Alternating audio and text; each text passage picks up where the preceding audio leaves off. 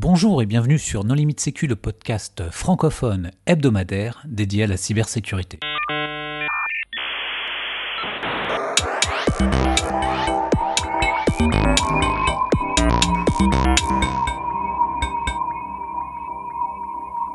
Alors aujourd'hui, nous allons parler d'un projet de règlement européen avec deux invités, Marc-Antoine Ledieu. Bonjour Marc-Antoine. Bonjour. Et un invité, une invitée qui euh, va participer sous euh, pseudonymat, Tania F. Bonjour Tania. Bonjour. Pour discuter avec eux, les contributeurs Non Limite Sécu sont Nicolas Ruff, Bonjour. Hervé Chauvel, Bonjour. Jean-Philippe Gaulier, Bonjour. Jérôme 16 Bonjour. et moi-même Johan Uloa. Alors, Tania, on ne peut pas te présenter, mais on peut dire quand même que tu travailles, on va dire, dans, dans les hautes sphères. C'est cela. Marc-Antoine, en revanche, euh, toi, on peut te présenter. Je travaille dans les basses sphères. Est-ce que tu voudrais bien te présenter? Euh, oui, tout à fait. Euh, moi, je suis avocat au barreau de Paris. Euh, J'écris des contrats dans le domaine du, du B2B, de, numérique, dans le B2B, et je me suis spécialisé dans les aspects sécurité des systèmes d'information depuis quelques années, puisqu'on voit notamment les projets de l'Union européenne qui deviennent de plus en plus nombreux. Donc, moi, je, je les lis, et notamment quand on obtient des, documents un peu sous le menton, sous le manteau, pardon, notamment celui que nous a euh, communiqué Tania. Alors, pour vous resituer le contexte, nous avons eu vent de ce projet qui n'est pas encore publié euh, grâce à Marc-Antoine qui est en contact avec Tania. Alors, Marc-Antoine, comment est-ce que tu as réussi à convaincre Tania d'apporter son témoignage?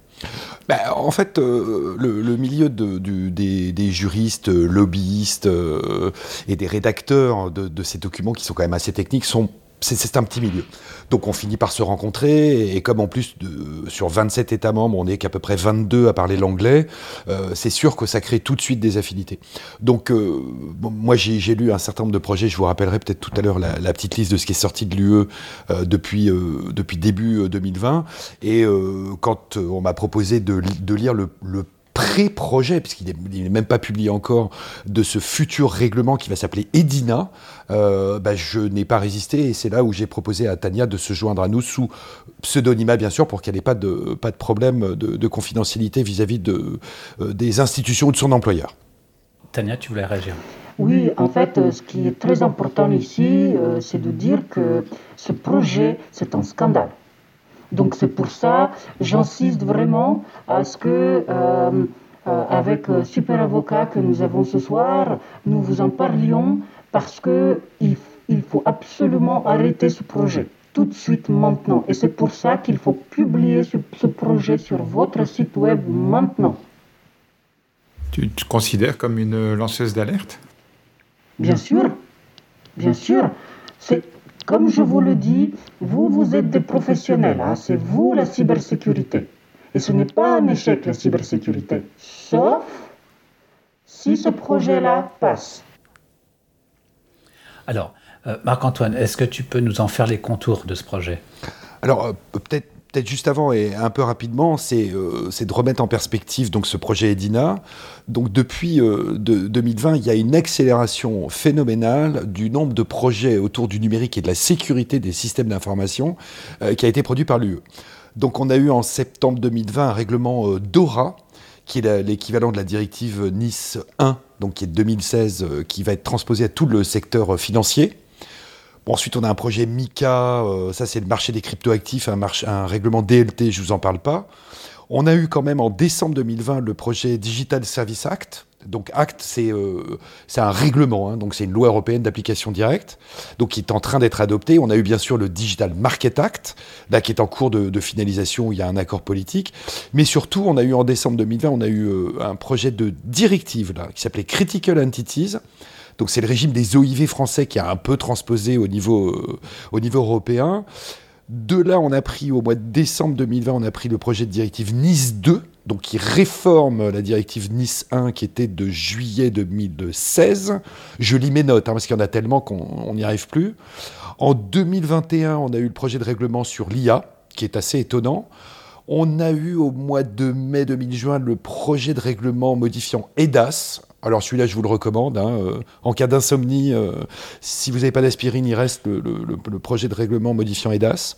Et surtout, on a eu, là c'est tout récent, au mois de mars 2022, on a un très gros projet de règlement qui s'appelle le Cyber Resilience Act. Bon, donc tous les mots y sont, hein, cyber, résilience, acte, donc un projet de règlement.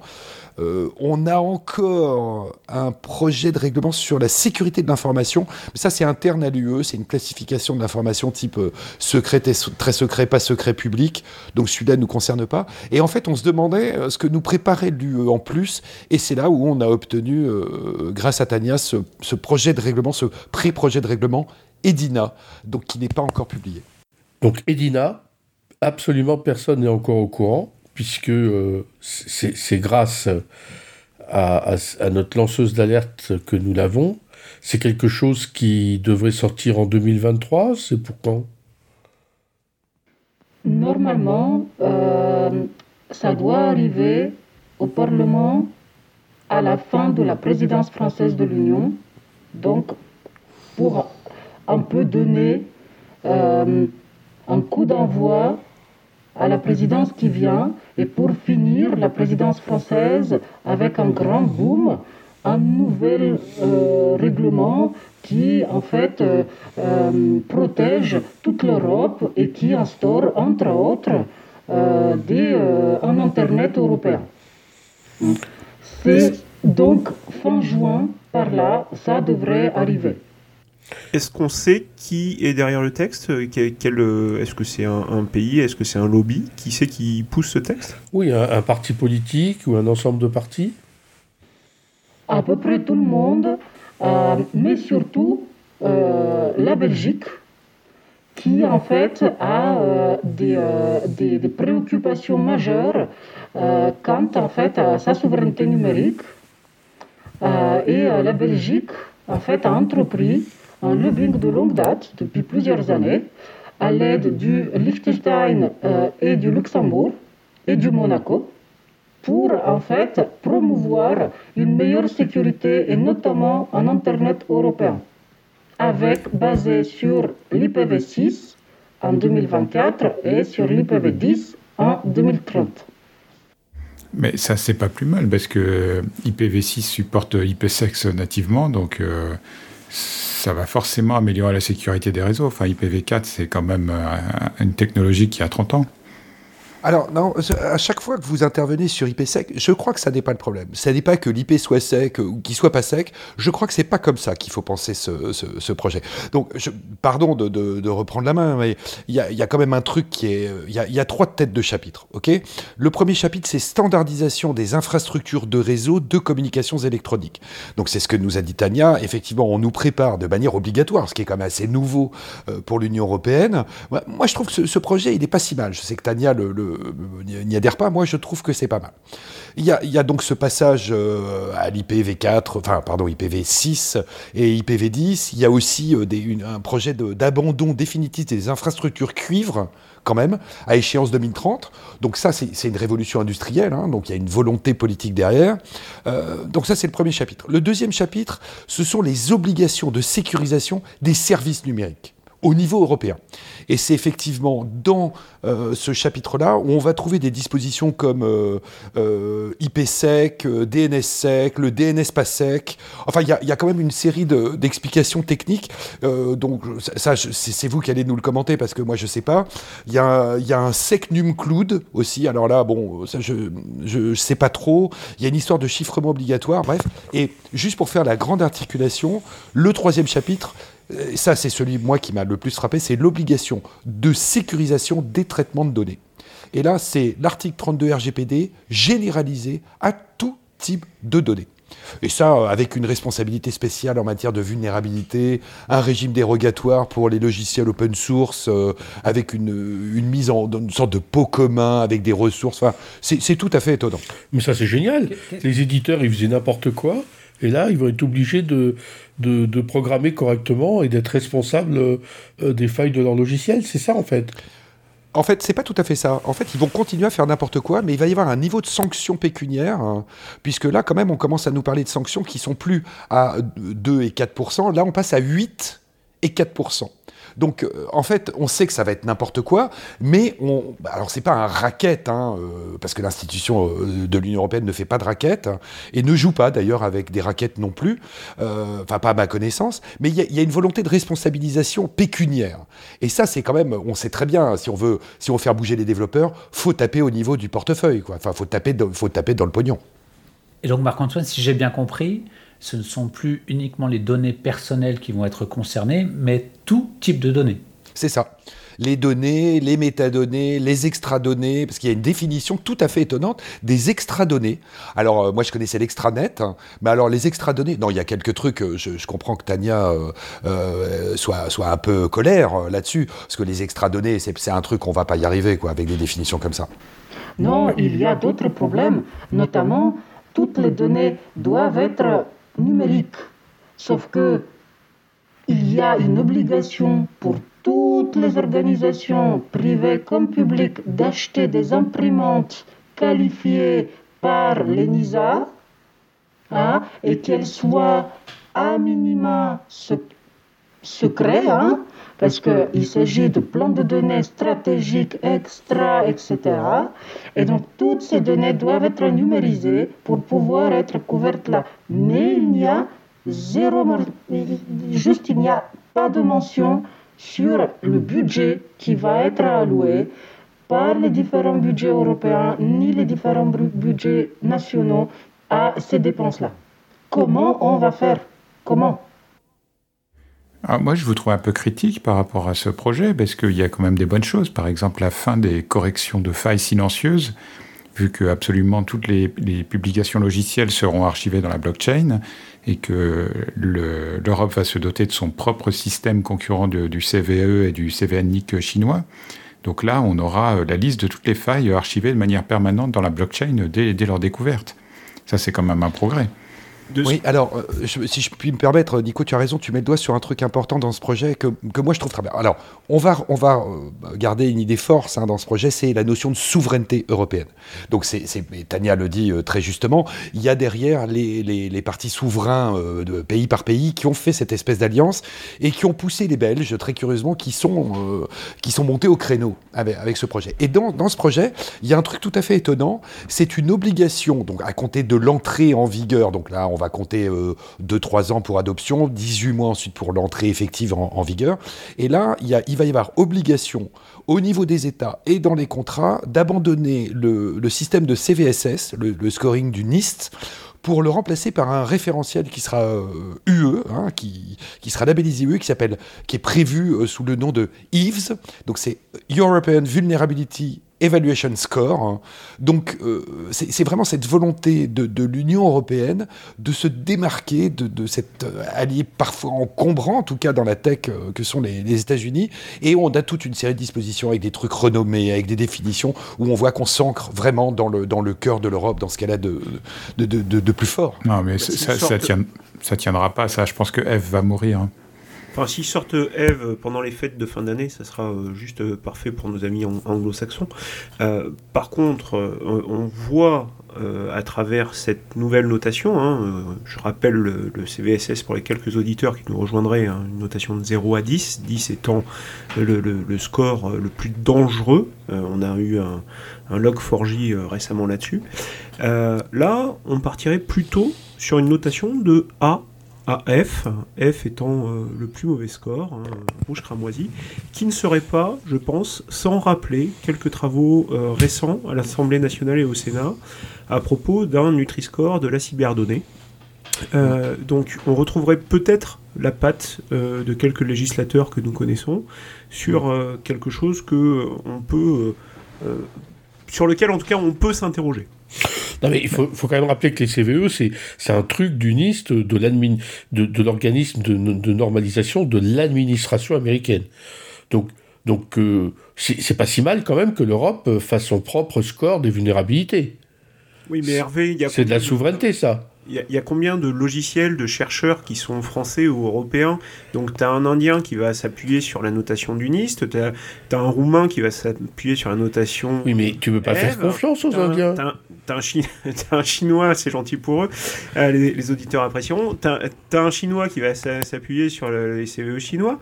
Et comment on va savoir avoir une correspondance? C'est comme quand on te dit dans ta recette, vous mettez 3 gallons de farine et puis toi, tu as, mis 10 litres parce que tu pensais qu'un gallon c'était un bidon. Quoi. Oui, mais il y a une correspondance. De toute façon, les Américains, ils sont toujours en miles, ils sont même pas en kilomètres. Ah non, les Américains, ils sont en kilomètres hein, quand même. Mais pas du tout ah, Tu confonds avec les Canadiens. Les Canadiens sont en kilomètres, les Américains d'Amérique, ils n'utilisent pas le système métrique. Donc euh, je vois pas pourquoi c'est un problème que les Européens, ils aient leur propre euh, échelle de vulnérabilité. Les, les Américains d'Amérique, c'était les Indiens, ça?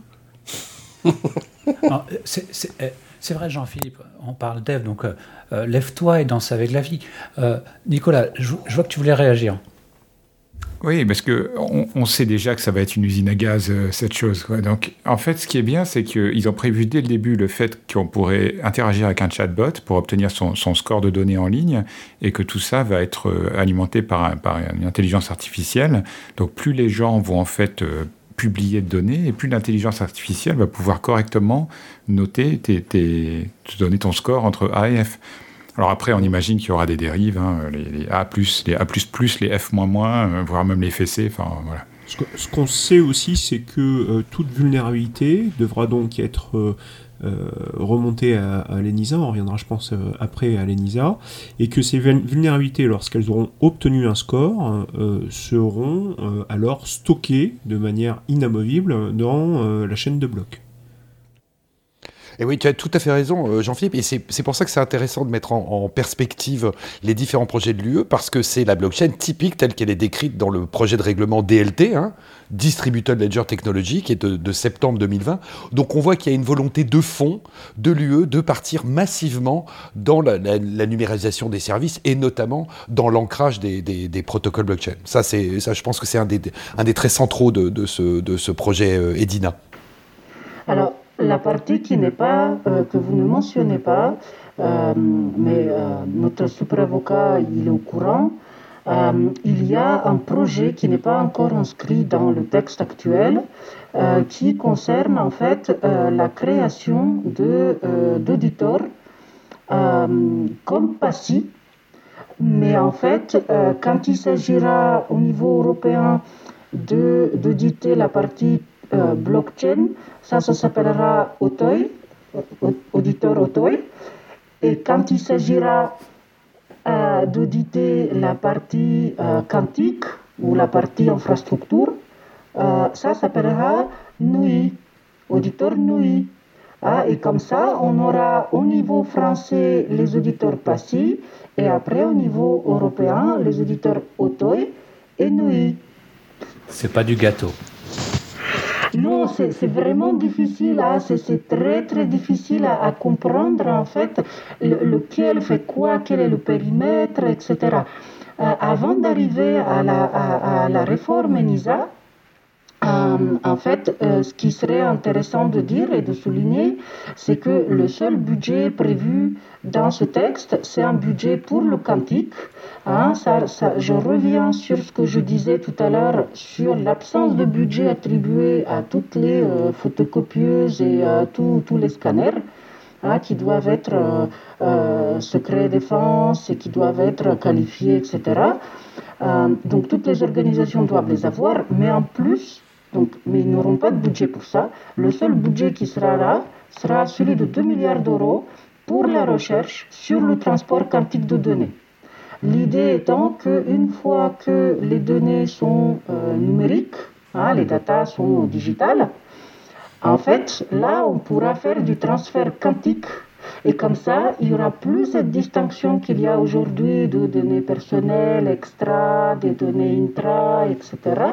Tout sera données digitales. Et en fait, moi, ce que j'ai compris dans le projet, effectivement, merci Tania, c'est ça, les extra données. C'est en fait cette, conversion généralisée euh, de, la donnée pour en faire du numérique. Alors par contre, euh, c'est là où moi je suis pas, comme c'est un document de travail, on nous parle de, transport quantique de données. Moi j'avais compris transport quantifiée de données. C'est-à-dire que dans mon esprit, il y avait déjà euh, une idée de contrôle sur le dimensionnement des tuyaux, enfin des tuyaux, la fibre, je sais pas quoi, mais ok, mais en tout cas, il y avait une notion de, on va mesurer la quantité d'informations transportées. Donc quantique, quantifié. bon, bien sûr, moi je rentre pas sur la technique du quantique parce que j'y comprends rien, mais moi j'avais compris quantifié. Après, non, non, c'est vraiment, pas définitif. C'est vraiment un sujet d'innovation, à de rupture Hein, de, de, de, disruption. Et donc, en fait, on parle vraiment de quantique. Il faudra que tu le relises, euh, le, document technique, hein, le préambule technique, il faudra que tu relises. Il s'agit bien de quantique. C'est dans la droite ligne de blockchain, d'IA, de chatbot euh, intelligent et tout ça. Et donc, en fait, les données qui vont être euh, digitalisées hein, vont aussi servir à euh, l'apprentissage pour euh, les chatbots intelligents, etc. etc.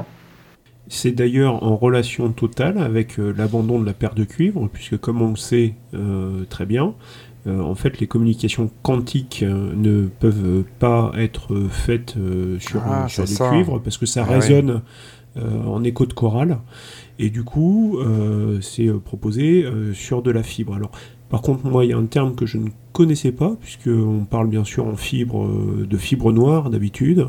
Et là, est spécifié dans le texte de la fibre rouge. Donc euh, je ne sais pas si la lumière pulsée sera d'une autre couleur ou euh, si c'est une technologie avec un chiffrement qui change des choses. En tout cas, il faut peut-être se poser la question au niveau, enfin poser la question à des experts en telco. parce que c'est, ça apporte des choses et ça apporte des choses rapidement. Hein, 2030, on y est. Mais, ça, fait partie de, la recherche et de l'innovation disruptive. Mais, mais, pour l'instant, cette partie fibre rouge, on n'est pas encore, on ne sait pas trop en fait comment la mettre parce qu'on ne sait pas si... ce sera bon euh, pour l'utiliser. Non, mais les fibres rouges, c'est connu, hein, c'est les, les, fibres avec une forte teneur en oxygène. Hein, donc. Euh, bah, oui, c'est déjà utilisé par les audiophiles. Il y en a qui en mettent euh, dans leur salon, parce que Apparemment, le, taux de perte est beaucoup plus faible et c'est comme ça que tu évites que les qubits ne se dissipent dans le transport. Et, moi, j'ai lu dans les documents qu'il y avait moins de latence aussi. Il y avait, il y avait un problème de diminution drastique du, niveau de latence hein, qui semble être scientifiquement extrêmement intéressant, mais, mais ça, c'est vous qui mm. peuvent nous, oui, C'est l'effet Serenkov qui fait que la vitesse euh, de la lumière localement. Enfin, tu peux dépasser localement la vitesse de la lumière, oui. Et ça facilite le transit euh, numérique, d'ailleurs. Euh, et donc, est-ce qu'il y a, d'autres aspects euh, de ce règlement qui sont intéressants dont on devrait parler euh, Il y a une. si je reviens sur, sur la partie obligation, il y a plusieurs obligations au, second chapitre hein, qui sont évoquées, qui sont assez étonnantes. la première, hein, je, je, lis pour les auditeurs, c'est chiffrement obligatoire des communications électroniques par un VPN souverain et dont les clés seraient euh, communiquées et connues, clés privées hein, et clés publiques, euh, remises à l'ENISA. Première chose, je pense que Hervé aura des choses à nous dire là-dessus. Et euh, la deuxième, c'est protection de tous les postes de l'administration des opérateurs d'importance vitaux et opérateurs de services essentiels, hein, les OIV et les OSE, euh, par un antivirus européen, doublé par un XDR, supervisé par un SOC ayant passé la certification CTPA-MOA. Alors, alors, euh, le séquestre des clés, ça c'est, on est d'accord, c'est, c'est une des raisons pour lesquelles, enfin je pense que c'est un projet, hein, euh, ce qui a fuité, comme on l'a vu, ça, a été, ça aurait été poussé par les Belges. C'est pas possible que les Français ils, acceptent ça. Enfin, ce que je veux dire, il n'y a plus de sécurité et qu'un séquestre de clés quelque part. Mais il n'y a pas de raison que les Belges non plus acceptent ça. Ben. Non, mais les Belges, ils sont le porte-parole du projet. Euh, moi, il y a un truc qui m'a surpris sur l'histoire de la remise des clés, euh, le séquestre. Vous savez que je suis pas un spécialiste de ça. C'est qu'il y a quand même marqué dans le texte qu'il faut remettre à l'autorité nationale qui elle transfère euh, au profit de, l'ENISA, d'ailleurs qui est renommée. On en reparlera peut-être. Mais ce, que j'ai trouvé étonnant dans le texte, c'est qu'il fallait remettre la clé privée et la clé publique. Il fallait remettre les deux à, l'autorité nationale sous contrôle de l'autorité européenne. Ça, j'ai trouvé trouvé ça un peu surprenant, mais je suis pas un grand crypto-pâte. Euh, donc euh, je, m'arrête là. bah, C'est pour être sûr que, que ce soit bien les bonnes clés. Hein, parce que si tu leur remets ta clé privée, mais que tu utilises une clé publique différente, ils deviennent un petit peu suspicieux. Mais vous avez entendu parler de développement d'antivirus européen, puisque pour moi, euh, à, ma maigre connaissance, euh, il y a une seule marque d'antivirus euh, qui soit européen. Est-ce que cet antivirus serait poussé? Est-ce que c'est un autre développement? Non, non, il y a un projet européen de recherche hein, dans, dans, le cadre du, du, projet du programme Horizon Europe. Hein, qui est le, le, programme de recherche et développement de l'Union européenne. Et euh, il y a un projet de recherche où participent euh, tous les, toutes les institutions de recherche euh, en, ordinateur, avec des ordinateurs là, françaises aussi, INRIA, etc. et en fait, c'est eux qui sont en train de faire, c'est un consortium secret pour l'instant, où il y a 37 universités et institutions de recherche, dont toutes les institutions françaises, euh, qui sont en train de faire un antivirus européen. Et normalement, euh, ça, ça va être testé d'abord dans les euh, ministères de la Défense, parce que c'est un projet top secret, et notamment dans aussi, il y a une version prévue pour tout ce qui est équipement mobile, hein, ce qui, je crois qu'ils appellent ça des, des embarqués. Ah, et donc tous les chars, les drones, les avions, etc. vont être équipés d'abord avec cet antivirus stratégique européen souverain.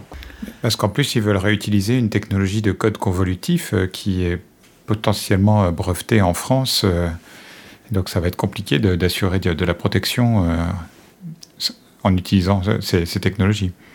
Oui, mais bon, on ne peut pas le vouloir passif, hein, donc c'est normal qu'on le veuille lutif. Oui, mais c'est pas l'algorithme euh, qu'on va, qu'on va breveter quand même. Hein. C'est pas une histoire d'algorithme. Hein. Non, non, non, c'est pas une histoire d'algorithme, mais il y a des procédés de vérification, je crois, formels. Ah, c'est comme ça que ça s'appelle. Pour chaque alerte. Et en fait, chaque alerte qui va être remontée à ce socle-là aura en fait une traçabilité très précise. Et là, je vous laisse vraiment m'expliquer les détails techniques, moi je ne comprends pas. Euh, mais en fait, c'est un projet qui est porté par notamment les spécialistes français de vérification formelle des alertes.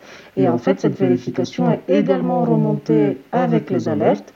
Et c'est ça que nous ne voulons pas euh, qui tombe dans les mains euh, de non-européens. Et Marc-Antoine, quid des vulnérabilités dans les logiciels open source? Alors oui, je vais essayer de, de, de, de, vous, de vous reproduire ce que moi j'ai compris de ce projet. En fait, on voit qu'aujourd'hui, euh, le logiciel open source est en train de prendre le dessus. Je veux dire, le code propriétaire, aujourd'hui, il n'y en a pratiquement plus. Moi, je le vois dans, euh, dans les contrats que je signe. Aujourd'hui, euh, beaucoup d'entreprises ont basculé dans le, partage de la propriété des codes avec leurs salariés. Et donc, pour, pour mettre tout le monde d'accord, dans une sorte de, de j'allais dire, de soviet ou de coopérative, hein, sans vouloir faire de politique. Et donc, on se retrouve dans un mouvement logiciel avec une, une responsabilité qui se, qui se délite, qui, n'existe plus. Dans le code propriétaire, on va attaquer en contrefaçon, enfin, je veux dire, on a des outils juridiques.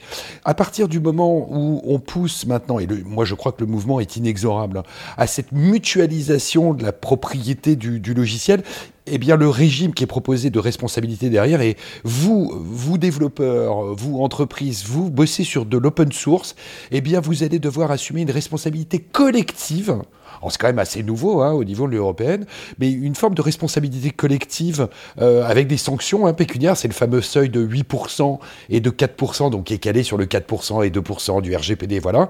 Et euh, derrière, là où j'ai pas très bien compris, je pense que les explications de Tania euh, seront intéressantes, c'est qu'il y aurait une sorte de, enfin, je vais dire, appeler ça une cagnotte européenne. Bon, le terme bien sûr est exagéré, mais une sorte de budget européen qui serait abondé. J'ai pas très bien compris comment. Et globalement, quand les éditeurs se font prendre avec euh, des, nouvelles vulnérabilités, eh bien, ils abonderaient en remettant encore du 4% ou du 8% de leur chiffre d'affaires directement dans ce budget européen, qui permettrait de payer des développeurs qui, eux, iraient justement colmater ces fuites, ces brèches, pardon de prendre un terme non technique, et de manière à rendre le cercle vertueux. Parce que je crois que c'est ça, un des, fondamentaux de ce projet, c'est que les cercles deviennent vertueux. Le cercle de la sécurité, le cercle du développement, euh, même l'IPSEC. Enfin, il y a, un vrai, mouvement. Euh, moi, je trouve qu'on va vers du bon.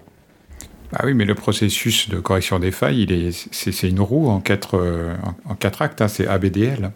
C'est comme ça que tu colmates les fuites. Ça, c'est, ça trop technique pour moi. Oui, ça fait pas partie. Euh, dites-nous en plus, parce que en fait, il y a un vrai sujet justement sur cette partie-là.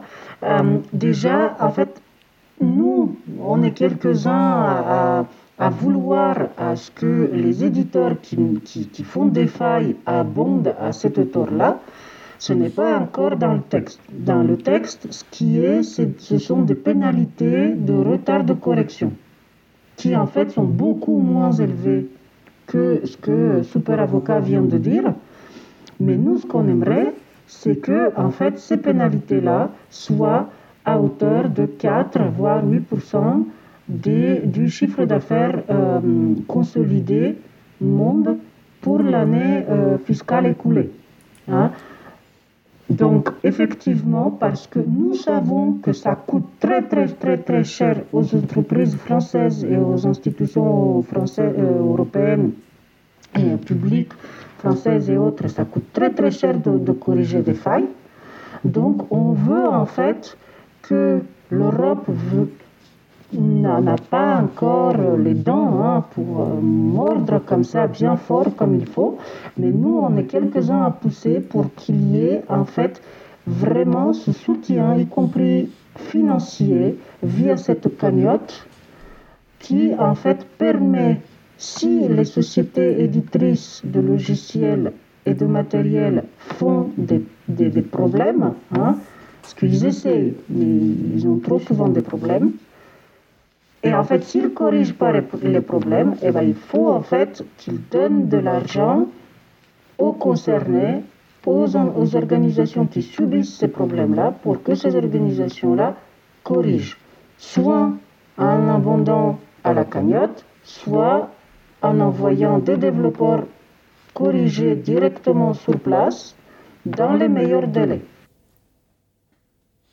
Alors, ce qui, est, marrant, parce que Tania vient d'utiliser le, verbe mordre, et euh, c'est un point qu'on n'a pas abordé. Je vais, le glisser juste pour le, euh, sourire là-dedans. Euh, bon, il y a l'ENISA est quand même restructuré, pérennisé. Euh, il, est prévu, moi je l'ai vu dans le texte, qui, qui déménage au Luxembourg. donc, parce que c'est là où on voit qu'il y a un accord visiblement entre les Belges, les Luxembourgeois. bon, enfin, donc ça déménagerait au Luxembourg. Et surtout, bon, il y a un peu d'augmentation de pouvoir, mais elle va être rebâtie euh, donc l'ENISA, euh, l'ENISA va plus s'appeler ENISA, va s'appeler. Euh, alors ils ont trouvé un acronyme qui, mérite d'être précisé. C'est pour ça que, que je voulais vous en toucher un mot. Donc ça devrait s'appeler Canis. Est-ce qu'il va y en avoir deux, Canis major et Canis minor? En fait, il va y avoir. En fait, il y a un pôle central qui va être déplacé de la Grèce actuellement, qui va remonter sur Bruxelles, parce qu'on voit bien que les institutions Bruxelles, quand c'est pas à Bruxelles, ça marche pas. Donc déjà, il y a remonté, et ensuite il y a des antennes j'allais dire régional, non, national. Donc effectivement, il y a que si à Bruxelles, il faut qu'il y ait un peu Strasbourg. Oui, mais ils se déplacent entre eux. Ça, il y a le TGV entre les deux, donc euh, je crois que ça peut le faire. Donc en fait, il y a effectivement, il y a Canis, il y a Canis euh, majeur qui va être à Bruxelles, et il y a les Canis mineurs dans les 27 euh, États membres, parce que la Belgique. Une sorte de constellation, quoi. c'est ça. Mais je comprends pas, ça veut dire quoi, Canis Central Agency for Network and Information Security. C'est ah, D'accord, ils changent le nom d'Enisa. Ah. Bah oui, comme ils, comme ils la font déménager, ils changent de nom. C'est le, le, pseudonymat qui est, euh, qui est prôné de manière oui, générale et, dans Et comme par hasard, elle revient à Bruxelles. Non, non, euh, Luxembourg. Ah, Luxembourg. Mais ils gardent une toute petite présence à Héraclion quand même. Ils vont laisser le, bureau Canis Minor là-bas. Non, non, ils, ils, ils, ont supprimé Héraclion. Ils ont déménagé à Athènes. Non, non, alors là, je sais, j'ai un, copain qui était allé faire euh, un stage là-bas. Euh, ils ont gardé euh, Héraclion parce que c'était près de la mer. Et, en fait, il y a eu tout un mouvement social du côté d'Athènes. et ils avaient exigé de pouvoir conserver leurs avantages acquis. Et donc, ils ont gardé le bureau d'Héraclion, mais qui est, plus actif maintenant. Pour ceux que ça intéresse, hein, pourquoi on perd le E comme on avait dans ENISA hein, C'est parce que Ecanis, c'est une bactérie Donc ça passait pas partout. Ah ouais. Malgré la taille. Tania, avant de conclure, Edina, comment ce nom est venu? Comment est-ce qu'il a été créé? Pourquoi? Alors, c'est une histoire qui est quand même assez, assez politique, hein parce que la, la partie Edina, elle n'a pas changé. Mais en fait, il y avait la partie qui, qui, a été enlevée pour ne pas froisser les, les, les autres États membres. Vu que le projet est porté par la Belgique, le Luxembourg et le Liechtenstein, euh, ben, en fait, le projet initial s'appelait Bledina. Bon, euh, les, autres États membres n'ont pas trouvé, euh, ont trouvé, si vous voulez, ce, ce, nom assez cavalier. Et donc, on a gardé que Edina. C'est compréhensible. Voilà. C'est compréhensible. Bon, Hervé, j'aimerais bien que tu apportes le mot de la fin. Eh bien, écoutez, j'espère que ce nouveau règlement européen nous permettra d'entrer dans une nouvelle ère où nous serons tous européens dans un état de plénitude sécuritaire, tranquille. Le rançongiciel aura disparu, les espions aussi, et les consultants survivront. Et le Père Noël arrive. Et, et la sécurité sera un énorme succès. Oh, ça c'est de la conclusion, Hervé. Allez, avant de nous quitter, une page de publicité. VPN, une réduction immédiate exceptionnelle avec le podcast No Limit Sécu. Tapez 3615 qui n'en veut et rentrez le code J'en veux. Voilà, cet épisode s'achève. Marc-Antoine, merci beaucoup d'avoir accepté notre invitation. Chers auditeurs, nous espérons que cet épisode vous aura intéressé et nous vous donnons rendez-vous la semaine prochaine pour un nouveau podcast. Au revoir. Au revoir.